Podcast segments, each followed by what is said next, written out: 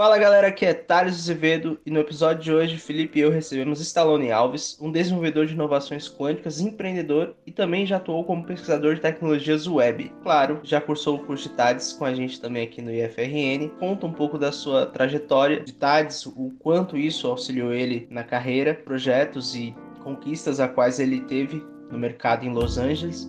Tivemos um papo muito interessante a respeito de produções hollywoodianas, né, filmes como Frozen ou a série Full House né, também.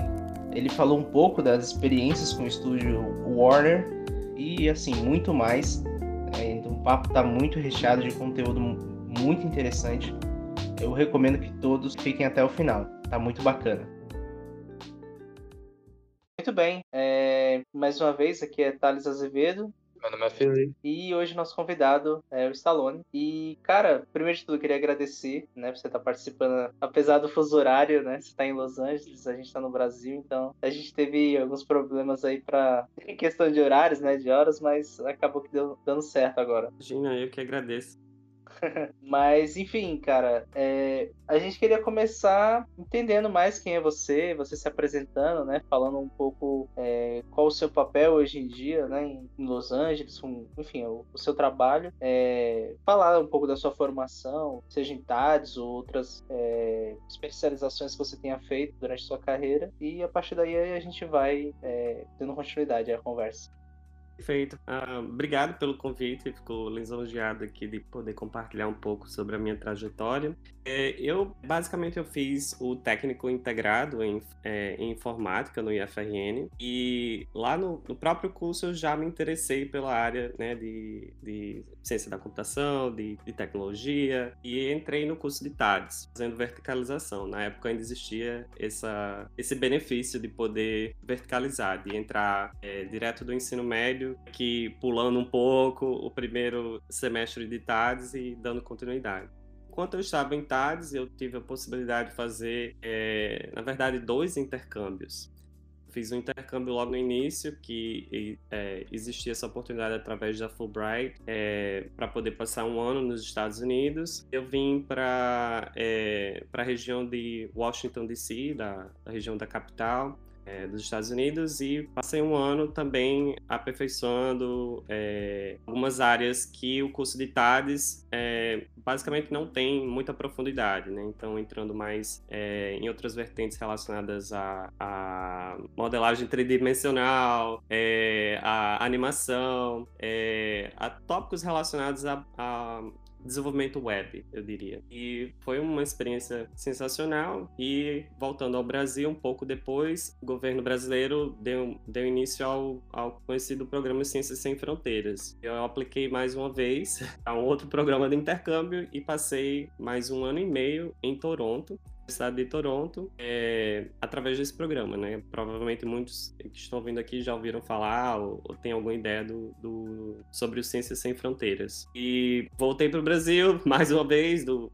do Canadá e entrei no mundo assim de startups. Né? Concluí o curso de TADES e dei entrada num mestrado na UFRN, um mestrado de é, é, relacionado à área, né? E mais voltado assim para a área de, de inteligência artificial e, e visão computacional. Esse meio termo eu já estava muito envolvido com empreendedorismo. É, quem não conhece, existe uma incubadora no, no IFRN eu fazia parte já de envolvido lá em três startups diferentes, é, tentando me, me dividir é, entre elas. Delas, é, a, primeira que, que eu fiz parte era a Amazing Tech e basicamente o produto deles era um, um sistema de, é, de gestão e até onde eu até onde eu sei ainda é, está em operação no, no Hospital Alfredo Gurgel. É um, um, uma plataforma que vai desde a, desde a admissão dos, dos pacientes no hospital hospital, na, na área da recepção, a, ao acompanhamento desses pacientes nos leitos durante toda a estadia é, no hospital. E é, um, é,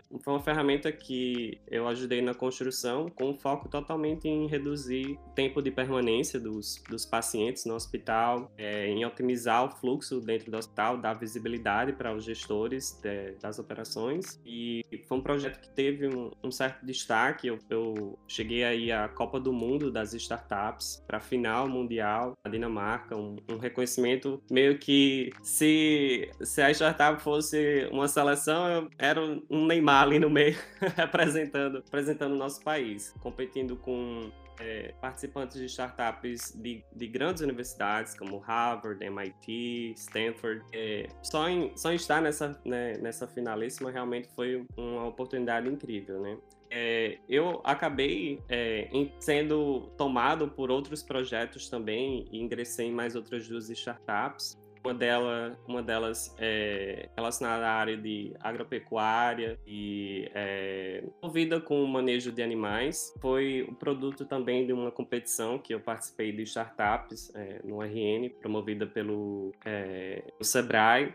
E essa, essa é, startup me deu é, caminhos para seguir assim é, um pouco mais na, na, na, vertente de globalizar as startups, de, de explorar a possibilidade também de de empreender, de empreender fora do Brasil. E através dessa startup, o, o, ela foi fruto dessa competição que eu, que eu mencionei. E inicialmente eu estava lá mais pelo prêmio do que para criar um novo projeto, mas uma coisa foi levando a outra. E é, dentro, é, dentro do, do contexto da competição, é, o prêmio era uma viagem para aqui, para os Estados Unidos também, para o Vale do Silício a conhecer de perto empresas como a Apple, Facebook, Netflix. E foi também um, foi uma oportunidade assim incrível realmente de poder visitar e entender ainda mais sobre inovação dentro do contexto de grandes corporações, como pensar sobre inovação, sobre como preparar um produto que só vai ser é, disponibilizado para o público anos depois, assim como como a Copa do Mundo das Startups que eu que eu comentei foi meio que uma continuação assim também dessa minha é,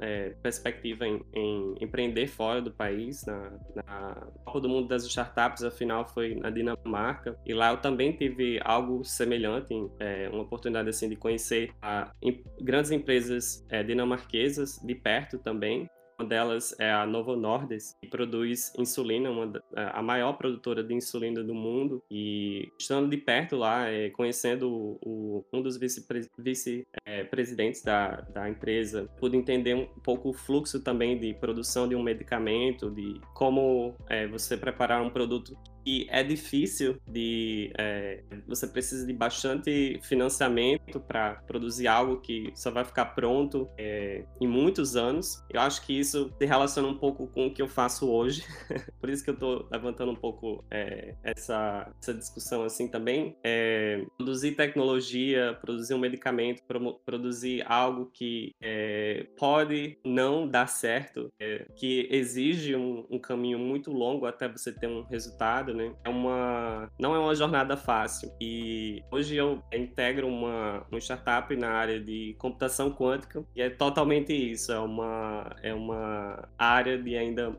é, muito incerta, com um caminho ainda realmente de anos pela frente para a gente descobrir se as nossas intenções vão dar certo. É, voltando um, pouco assim ainda para minha trajetória acadêmica, então eu fiz o, o mestrado né, em sistemas e computação da UFRN, com uma pesquisa dedicada à área de aplicações em computação quântica e fiz também um MBA em Data Warehouse e, e é, Business Intelligence, uma paixão assim também relacionada a dados, a, a, a analisar é, dados. E hoje, né, eu estou é, assim dividido também, continuo dividido sempre em, em, muitos projetos. Então, eu faço parte de uma startup é, que eu cofundei no Canadá, chama Boxcat, que é uma startup é, direcionada à área de computação quântica. Eu acho que a gente vai falar um pouquinho aqui mais quando a gente entrar um pouco mais nas perguntas. E eu também trabalho numa, numa empresa aeroespacial que produz é, partes para aviões, helicópteros, é, foguetes, mísseis, mísseis.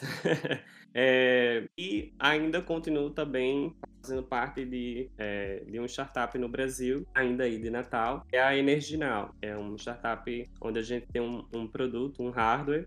Não foi fácil chegar até onde a gente já chegou com a produção desse hardware, produzir um equipamento físico é, nas condições é, de poucos fornecedores no ambiente do Rio Grande do Norte não é uma, uma tarefa nada fácil e a gente tem um hardware que é, é atrelado à indústria. É, o objetivo é a produtividade, eficiência às fábricas. E é um, um dispositivo de internet, um, um, dispositivo de internet das coisas, onde a gente se comunica com, com a rede, envia dados sobre linhas de produção, sobre o que está acontecendo em uma determinada linha de produção, tenta traduzir isso, analisando os dados em, é, em indicadores, em gráficos, em relatórios, que permitam que a gestão tenha uma, uma, uma visão mais clara do que é, está tá se passando dentro das fábricas. E é um, é um pouco por aí. A, a, a espero não ter ido é, em muitos detalhes ainda, é, mas um pouco disso. O mestrado, é, a graduação em TADES, os intercâmbios é, nos Estados Unidos e no Canadá. E o que me trouxe até Los Angeles foi, em parte, o fato de, é, de estar envolvido com essa startup de computação quântica. eu participei de, uma, de duas, na verdade, três acelerações de startups é, em Toronto. Uma era pela Energinal. É, eu fui originalmente para acelerar a Energinal e a startup relacionada à agricultura, à agropecuária. E existe um programa é, em Toronto dedicado a startups da América Latina e eu fui inicialmente com esse intuito, participei dessa aceleração. Enquanto eu estava nessa aceleração, é, eu conheci esse outro programa é, dedicado a, a, construir startups na área de computação quântica. Um programa onde não, não se tinha a, a expectativa de que eu viesse com a bagagem já técnica relacionada à computação quântica muito forte, porque a, a ideia era uhum. realmente capacitar as pessoas, os participantes. Né? Uma pergunta? Cara, você, você foi para todos Não. os lugares, viu? Você respondeu tudo que a gente ia perguntar. Não, mas dá pra é, extrair, é, dá pra extrair. É, uhum. Cara, muito bacana. Tipo, você, você, eu, você foi falando, né? Eu fui pensando aqui, tipo, é, como é que faz, cara, pra administrar tudo isso? São muitas áreas, startups, negócios. É uma... eu, minha cabeça ficou. Porque a gente vai chegar até aí. É sério, velho.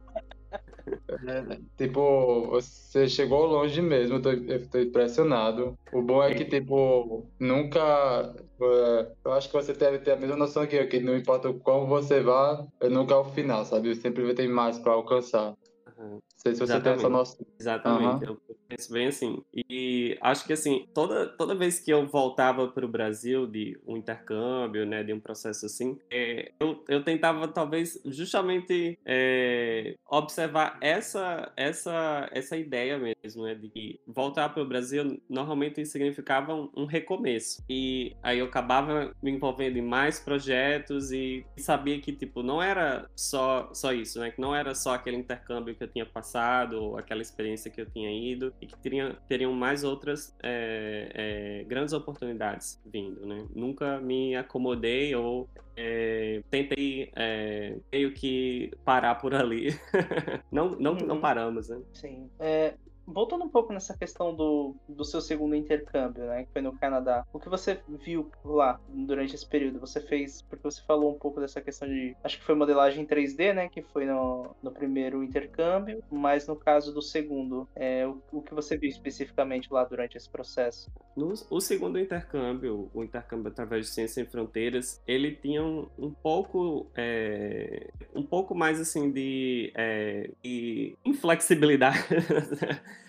ele era um pouco mais restrito. Uhum. É, as, as sim, disciplinas, é, o conteúdo teria que ser realmente relacionado ao curso de origem, é o curso uhum. de onde eu partia. Então, eu ainda fiz é, inteligência artificial, ainda fiz disciplinas relacionadas a, a, banco de dados, a desenvolvimento web, a maioria, provavelmente, é, olhando assim um pouco para trás, foi em, em, relação à interface é, homem-máquina, que eu acredito que é uma disciplina que ainda exista. É, uhum disciplinas relacionadas à, à web, a desenvolvimento web. E é, no, no o grande, a grande parte, assim, todas relacionadas ou a, ou a web, ou a banco de dados, ou a interface homem-máquina, meio, meio por aí. Eu fiz ainda no, no, início uma imersão mesmo assim na língua inglesa, né? Eu realmente eu gostaria é, de ter é, passado mais tempo também me aprofundando na língua em si no primeiro intercâmbio e teve é, um,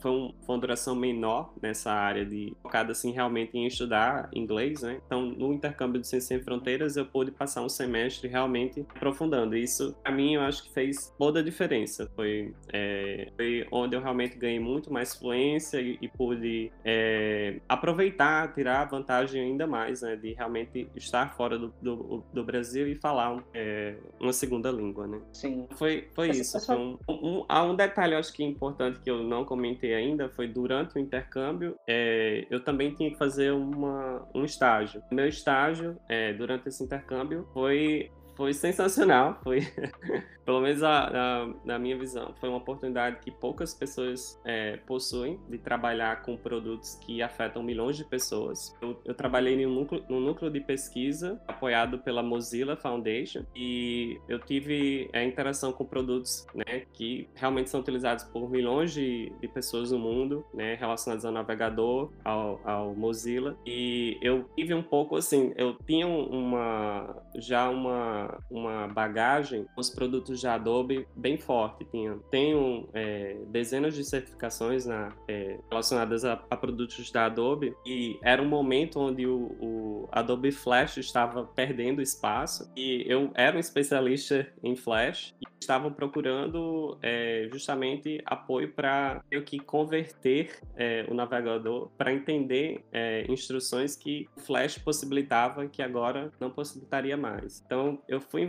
é, tive envolvimento com esse projeto, tive envolvimento com é, um projeto que hoje é, a pandemia realmente se popularizou um pouco mais, que era uma, uma ferramenta de, de videoconferência chamada Big Blue, Big Blue Button. E, uhum. obviamente, por ser brasileiro e estar lá, eu também é, colaborei bastante com traduções de produtos da, da Mozilla.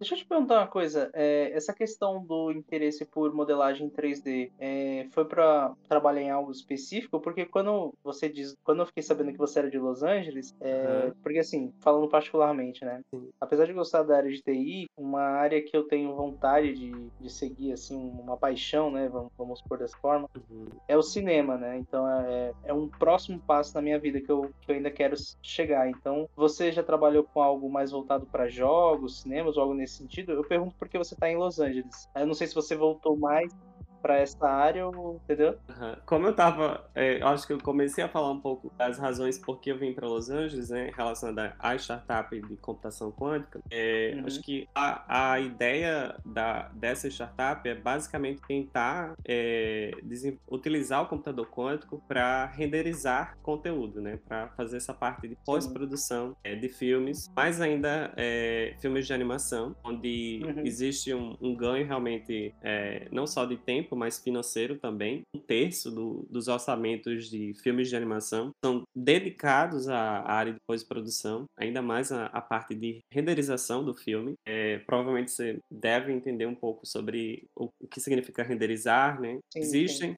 e existem diferentes técnicas de renderização, né? Então a, a ideia fundamental da startup é realmente explorar maneiras de renderizar conteúdo, né? De traduzir é, basicamente equações matemáticas ou é, cenas tridimensionais em imagens, né, na imagem final, é, de repente tentando criar uma nova técnica ou é, adaptar técnicas existentes no computador clássico para o computador quântico. E eu eu vim para é, Los Angeles, obviamente, porque existe essa, essa predominância de grandes estúdios aqui. É, eu tive já uma, uma ótima interação com a Warner Bros. É, eles utilizaram o produto da nossa startup. Eu vou falar um pouquinho mais sobre o, o que é o produto, o que é que a gente é, tenta desenvolver. Eu estive dentro do, da Warner Bros. É, em uma espécie de é, feira como a CES.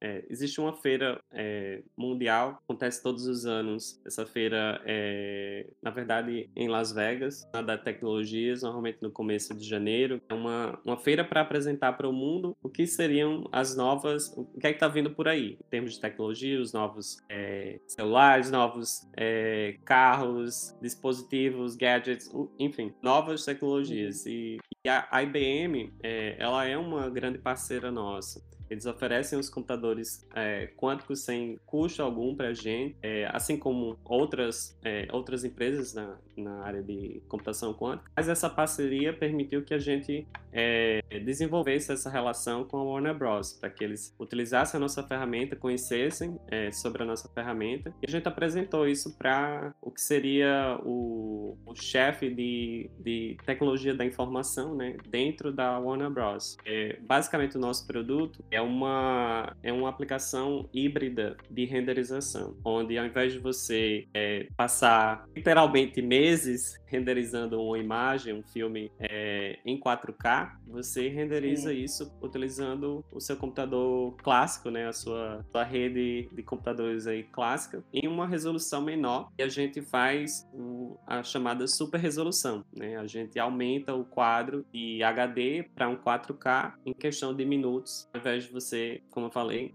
é, despender horas, né? Em termos práticos, assim, é, para dar um, um, pouco da dimensão, exato, um pouco para dar uma, uma dimensão do, do, do que isso representa, um filme como a Frozen, o filme Frozen, né? Ele é, tem uma média, o, o, primeiro filme ele teve uma média de 90 horas é, gastas por quadro, utilizando uhum. 30 mil cores, né? 30 mil cores de CPU, trabalhando é, 24 horas durante 90 horas para chegar a um quadro, né? Uma fração de segundo do filme. Isso muito relacionado a, a fenômenos né, físicos também, é, para traduzir essa, essa, essa animação com a maior é, qualidade possível. É, refração, todo o gelo e a neve, e, enfim, são, são ainda mais complexos de serem é, renderizados. Você considera né, o, é, o que isso significa dentro, é, dentro dos algoritmos de renderização. E então, 90 horas, 30 mil cores, fazer um quadro, e o filme deve ter uma duração aproximada de quase é,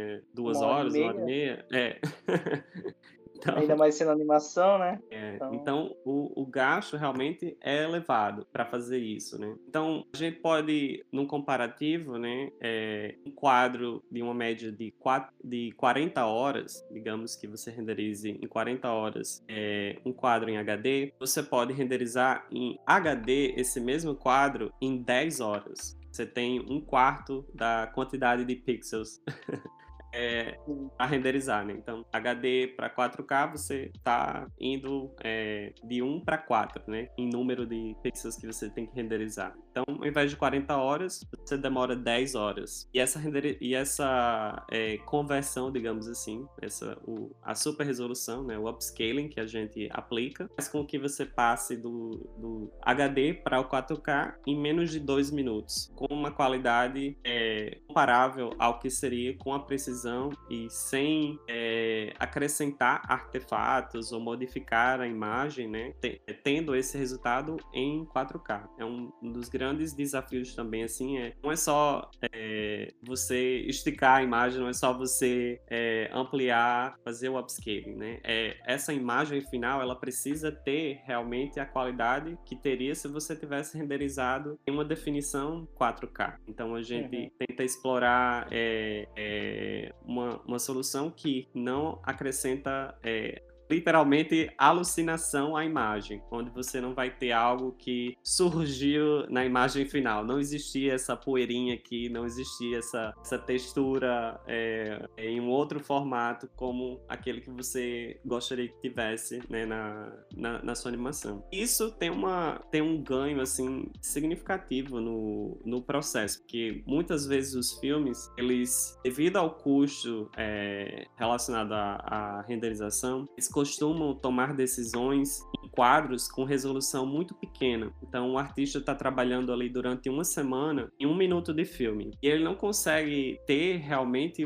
o, é, na frente dele como vai ficar realmente o filme quando tiver todo renderizado, como aquele, aquele um minuto que ele está trabalhando que vai ficar realmente é, dessa forma. Eles renderizam em resoluções menores ou até mesmo sem é, alguns dos passes, algumas das camadas de, é, de renderização, digamos. Você acaba vendo uma imagem é, praticamente preto e branco, digamos assim, ou sem cor, ou sem é, finalizações, né, que despenderiam aí bastante tempo computacional para chegar àquele resultado. Ou num, um, numa, numa resolução bem pequena, tipo, não chegando nem a um, a um HD, mas vendo o resultado em uma, uma janelinha assim bem menor. Muitas decisões são feitas dessa forma, por causa do custo e, e o tempo que demora para renderizar, simplesmente, ah, vamos gerar aqui uma resolução menor, trabalhar em cima dela, né, e depois passa-se a renderizar quadros com resoluções maiores.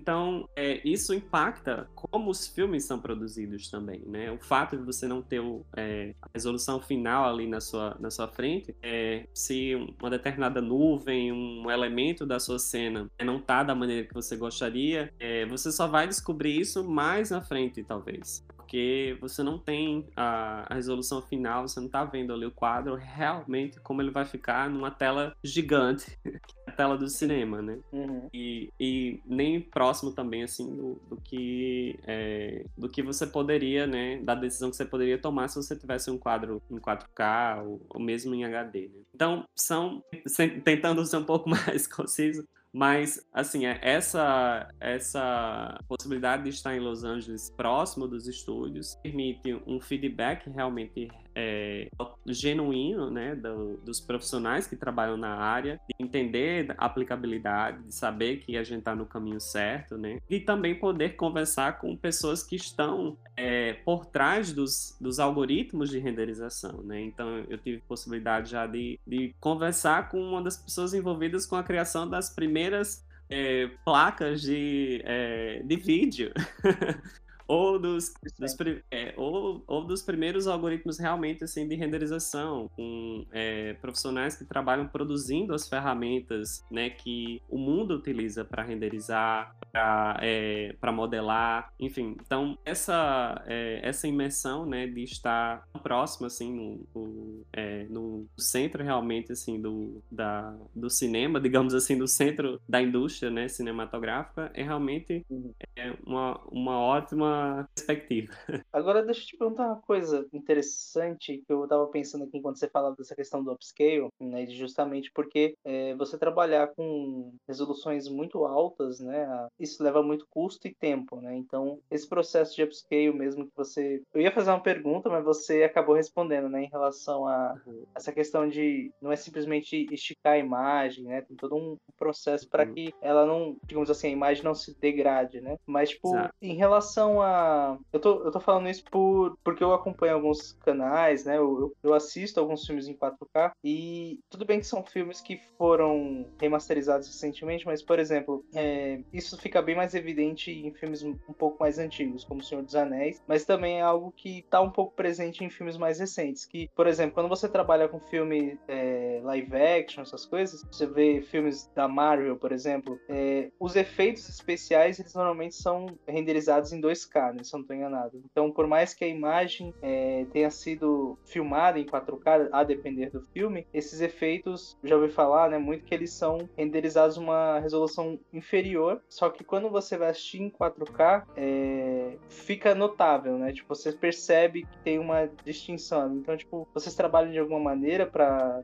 não deixar isso tão na imagem? Você uhum. tem algo mais relacionado a isso também? É, o, o efeito que eu falei de é, não, não in, é, envolver a alucinação é totalmente relacionado ao que você acabou de falar. É, realmente, os estúdios eles trabalhariam na resolução de 4K se fosse mais fácil, por causa de, realmente da, de uma limitação computacional. É um, um sentido assim realmente de hardware, né? Se tiver, não, não adianta você pode jogar mais computadores nesse problema que ainda assim, né? A, a caminho é mais no, no, sentido. A gente tem computadores melhores do que a década de 90, por exemplo, né? Onde a gente teve Toy Story. Só que os artistas, quando eles vão tendo acesso a máquinas mais poderosas, eles vão tendo uma liberdade criativa maior também. Então, na década de 90, a gente ia ver realmente animações sem muitos é, polígonos, sem muitos objetos, sem é, mais simples, né? Onde os objetos são mais simples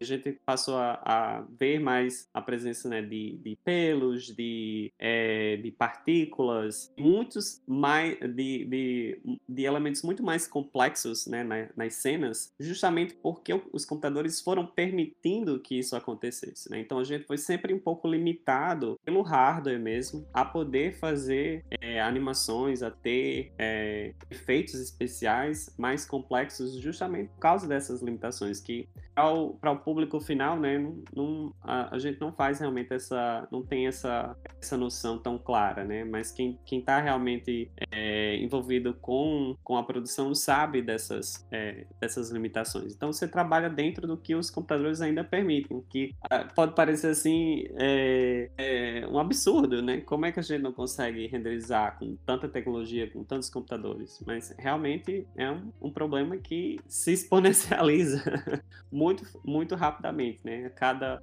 é, mil objetos você está aí é, escalando o seu problema em, em milhões de vezes, né? Em, em relação ao, ao, tempo que você gera, é, que você leva para renderizar. E eu tive aqui é, com a Warner Bros. um projeto bem, bem é, relacionado a isso também. Eles têm um problema em trazer séries muito antigas para os sistemas de streaming de hoje. Então, a gente trabalhou com uma, um, um programa, acho que um dos programas mais conhecidos no Brasil é o Full House, acho que se chama 3 é demais, não, não lembro o nome. Sim, é isso mesmo, Full é, House, é. Pronto. E o, o, Full House, eles, eles, tipo, eles não são, não tem a mesma audiência de uma, de uma série como Friends, onde uhum. todo o, o lado financeiro justifica você ir voltar aos negativos, digamos assim. Literalmente, eles escanearam os filmes de novo para poder ter uma resolução maior, para poder ter o, o, a série toda em 4K, né, e com uma qualidade melhor. Então, existe esse processo é um processo muito caro também, você reescanear o, os negativos do, do, das filmagens, né? Com Full House uhum. tem um, um, problema duplo. É,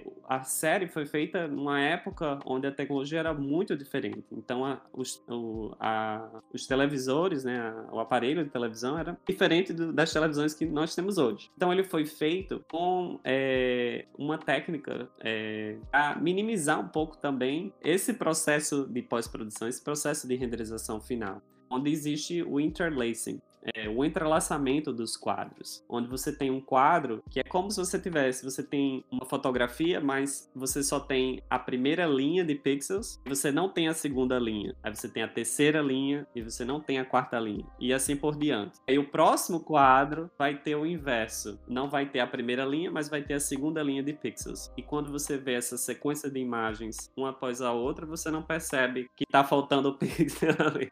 É tipo 1080 aí. Exato. Então, eles têm dois problemas. Um, a resolução é, é bem menor, né, do que a resolução de hoje, né? Os, as, uh, os televisores, né, é, funcionavam a resolução, acredito que menor do que o, o, o DVD, né? E Por agora... 480p, né? É, mais ou menos. Exato. E agora a gente tem HD, tem 4K, tem muitas outras resoluções, resoluções muito mais altas e eles também têm um problema do entrelaçamento, onde não existe arte dos pixels dos quadros, né? Onde você tem que realmente recuperar o quadro, né? Não só fazer o upscaling, mas também é, reconstruir os quadros para que realmente você tenha uma imagem em, em 4K é, ou em HD mesmo, né? Que tenha um, uma qualidade aceitável, né? Ou, ou é, é sem, sem perda de é, significado até, né? Porque às vezes você tem uma determinada imagem com movimento, é, a dificuldade é ainda maior de você poder recuperar esses quadros. Se você tivesse, por exemplo, uma corrida onde você está tentando recuperar objetos que estão se movimentando muito rapidamente na, no quadro, é um desafio ainda maior. Enfim, então são é, é, um, é, um, é um pouco relacionado né, a, a startup também. A gente trabalhou nisso mais a questão de upscaling, né, de poder trazer esses quadros para uma resolução um pouco maior. Mas existem outros problemas também que, apesar de algoritmos super é, complexos, né, avançados, hoje em dia a gente ainda tem é, problemas desse, desse tipo, né? Sim. Essa questão, justamente que você falou do, por exemplo, essa questão do, do tratamento da imagem, né? Tipo, porque se eu não me engano, mais recentemente saiu uma edição do Poderoso Chefão, né, a trilogia, e eu, pelo que eu tinha visto, a, o processo de remasterização sofreu um pouco porque eles não tinham, acho que nos primeiros filmes, acho que principalmente no primeiro filme, eles não tinham o, o negativo original, alguma coisa assim. Então eles tiveram que recuperar a partir da, acho que de edições anteriores do, do filme em Blu-ray, por exemplo. E eu acho que se relaciona com isso que você falou, né, do, do Full House, que justamente eles tiveram que voltar, né, no, no material original para poder tratar a imagem, né. E uma curiosidade até que eu tenha, se você tiver como é, souber falar sobre essa questão de tratamento, porque essa questão do não é só o upscale, né, também do, tratamento, como é que é feito de fato esse tratamento, até para você falou do, da movimentação de imagem, mas eu imagino que também vem englobar também é, questão de, de cor, né, na, porque tem edições também anteriores de, de filmes que tinham uma saturação maior na imagem, e agora o 4K está trazendo é, cores mais nat naturais, né, que pelo menos representariam melhor a, o, o que seria a cor ideal, vamos dizer assim, do, de roupas, é, cor de pele, essas coisas.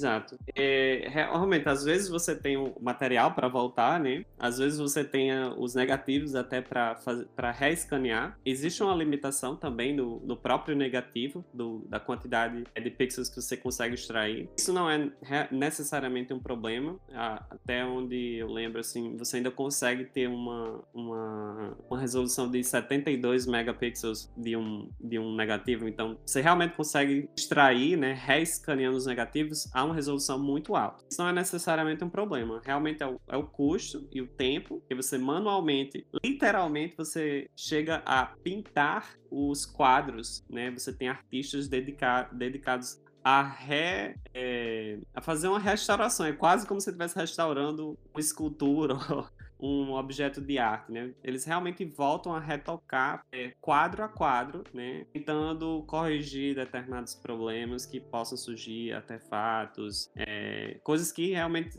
não eram nem visíveis na, na resolução original, né? Você, quando você dá, faz um upscale, quando você começa a ver a imagem numa resolução maior, outras coisas ficam mais notáveis, né? Assim como os efeitos especiais, você que fazer essas, essas pequena, pequenas correções né, locais. E não tem outro. Realmente tem que ir quadro a quadro. E, e por isso que é, é, acaba sendo um, um, processo também, não só de tempo, mas de custo também, né? Porque são muitas horas dedicadas a fazer essa restauração, né? E os passes, pelo menos a, a questão de tratamento da imagem em si, não é necessariamente impossível, assim. Não é um... Não, não, não existe uma dificuldade de que não é possível fazer, né? No, no caso da resolução, sim, existem é, certas limitações relacionadas até quantas vezes você consegue dobrar o tamanho dessa imagem, digamos, né? E aí, realmente, é, sair de, de, de uma resolução para dobrar essa resolução pode significar é, algo inviável, né? Nas, na questão de restauração ou dos passes de restaurar cor ou modificar é, saturação, brilho, etc. Esses passes que eu, que eu falo é tipo, você tem, você gera, você renderiza a imagem, depois você faz é, correção de cor, depois você faz é, um tratamento de luz, né? De, é, realmente masterizando, fazendo com que todos os quadros pareçam mais ou menos que fazem parte da mesma, do mesmo ambiente, né? Você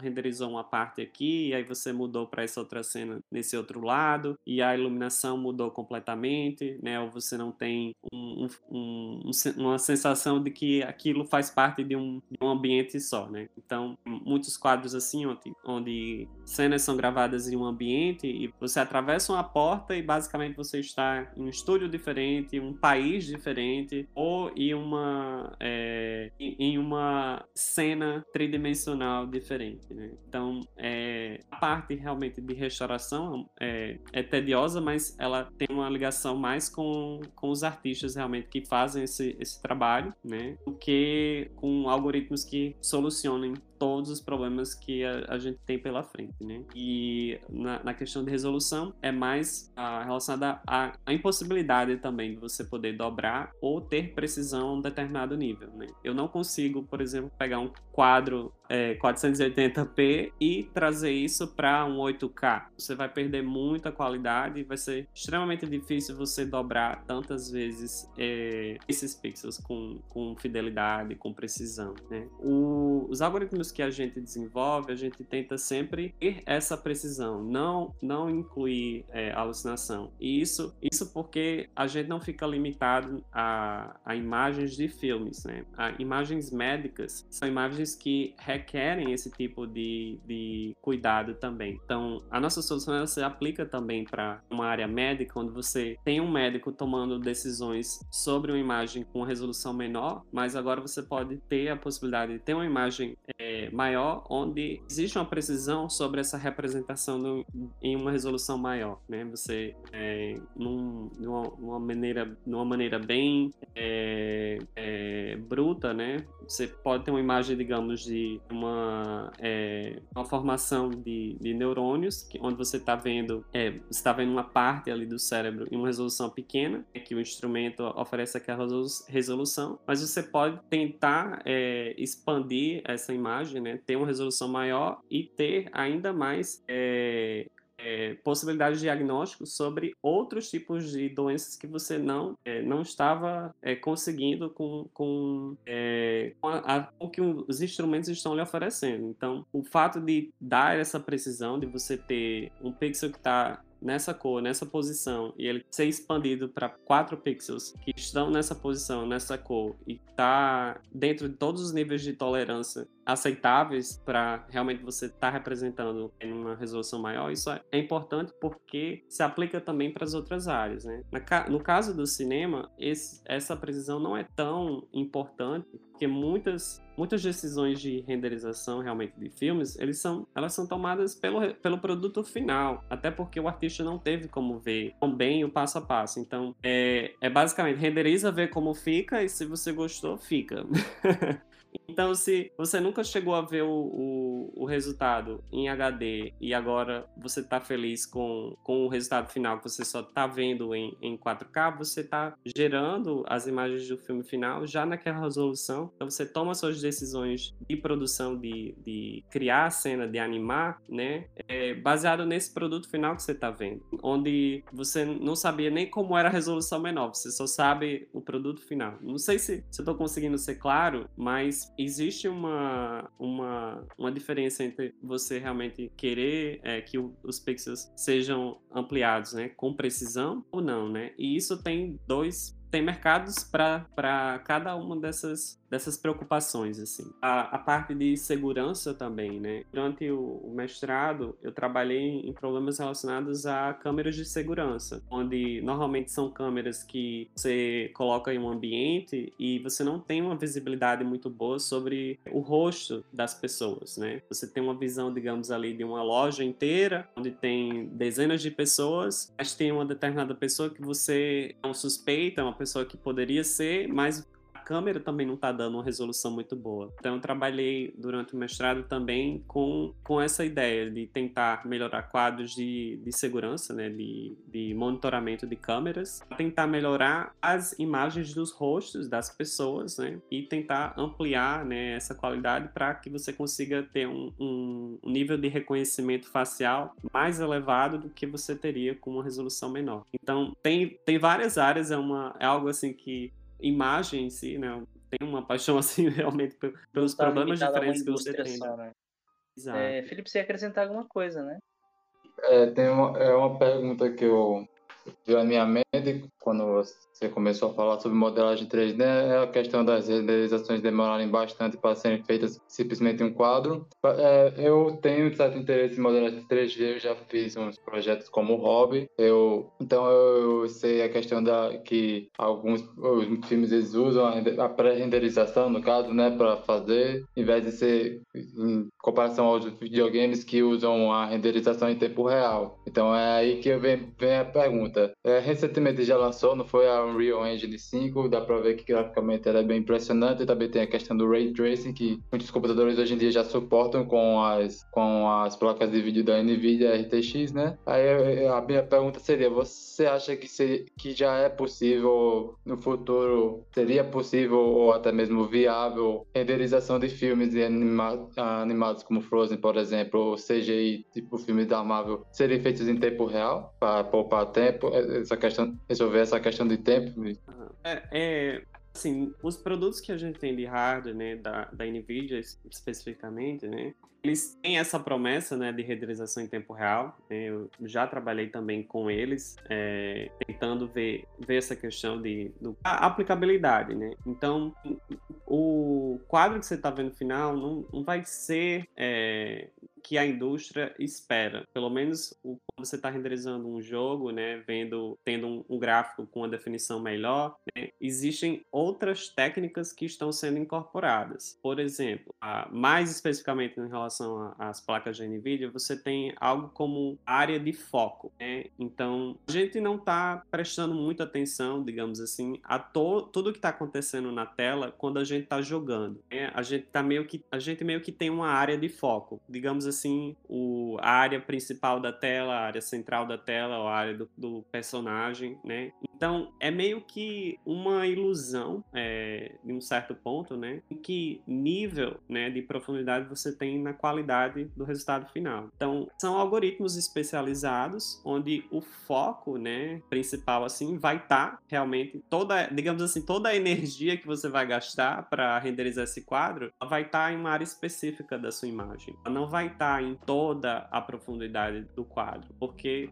o usuário final talvez não tenha tanto interesse em ver que a 10 quilômetros do ponto de, de onde ele está, o ponto de visão que ele está, né? Que tem uma árvorezinha e você está vendo essa árvorezinha com uma qualidade sensacional, né? Ele está preocupado com o que está ali próximo dele, né? O, o inimigo, ou, enfim, o, o, algo que esteja bem próximo, né? Do ponto de foco dele, né? Que esteja realmente numa qualidade maior. Então, nessa questão do, de renderizar em tempo real, sim, renderiza-se em tempo real, mas existem problemas né, é, diferentes né, sobre o que você está realmente renderizando, o que você tem interesse nessa tela.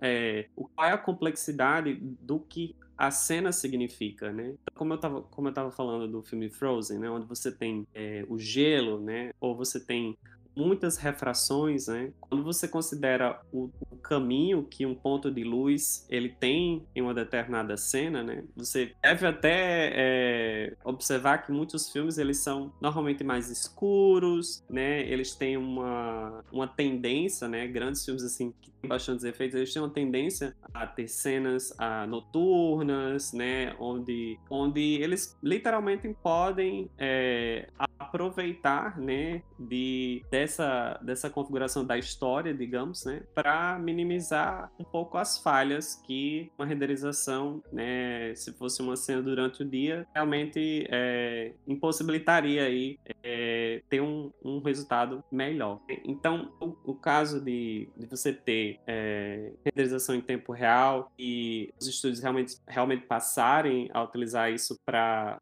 produzir o produto final, a gente realmente está longe. Infelizmente, é, o que a gente tem assim de benefício é o artista, sim, ele pode tomar mais decisões em um quadro maior, talvez, né? Ele pode realmente renderizar é, numa resolução que ele sabe e ali ele está observando um determinado aspecto da cena.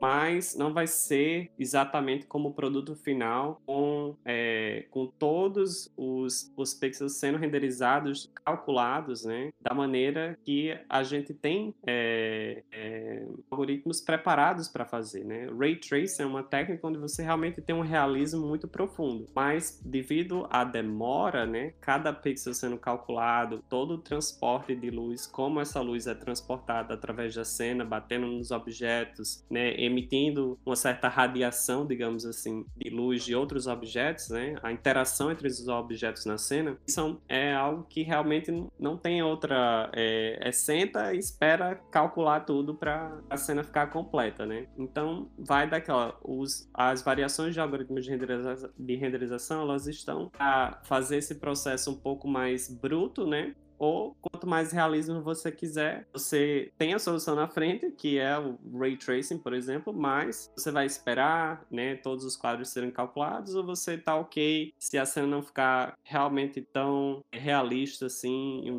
em, com determinados objetos, ou você quer colocar é, um foco em determinada área, as outras coisas podem parecer um pouco mais borradas, né, sem, sem tanta definição sem querer expandir mais assim, é por aí, né? É, o hardware ele tem uma limitação realmente e não, não tem outra assim. Você é, pode colocar mais e mais hard, é, hardware relacionado a, é, a renderizar esse filme, mas no final, para ter realmente aquele realismo todo, né? Ou a gente precisa de novos algoritmos, ou a gente precisa de computadores que possam ser mais rápidos. Onde o computador quântico talvez seja essa solução que pode, pode acontecer para a gente. Eu espero Bem, galera, essa foi a primeira parte do episódio. Né? Se vocês quiserem ouvir o restante da, da conversa, vai ficar aqui na descrição para vocês irem para a segunda parte ou acessando diretamente o feed, onde vocês vão encontrar todos os episódios até então lançados, incluindo, claro, a segunda parte para vocês darem continuidade também.